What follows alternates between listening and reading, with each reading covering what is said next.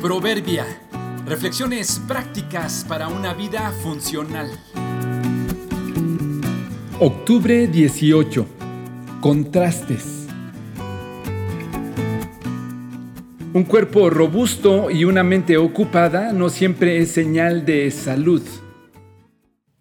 Hay números que emocionan y otros que aterran y apenan.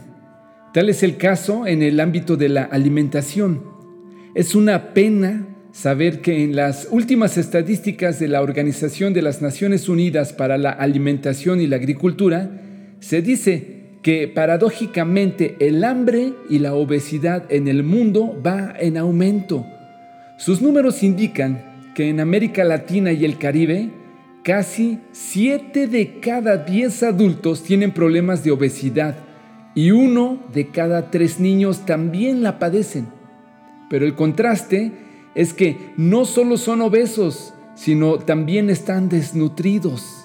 Es decir, están comiendo de más, pero alimentos que no aportan los nutrientes que necesitan para estar sanos. Es interesante que la misma posibilidad que tenemos de conseguir alimentos fácilmente es la misma que nos hace escogerlos inadecuadamente. Hoy que tenemos la posibilidad de alimentarnos bien y mejor, Resulta que estamos abusando de esa bendición. Lo triste es que, como siempre, las empresas que se dedican a proveer la comida velan solo por sus intereses sin importarles la salud de quien come. Pero la realidad es que esa es solo una parte de la problemática. La otra parte está del lado de las personas que consumimos esa falta de dominio que nos aqueja y nos trae tantas complicaciones. Lo mismo sucede en otros ámbitos de la vida, no solo en cuanto a nuestro bienestar físico, pasa también en los demás aspectos de nuestro desarrollo integral.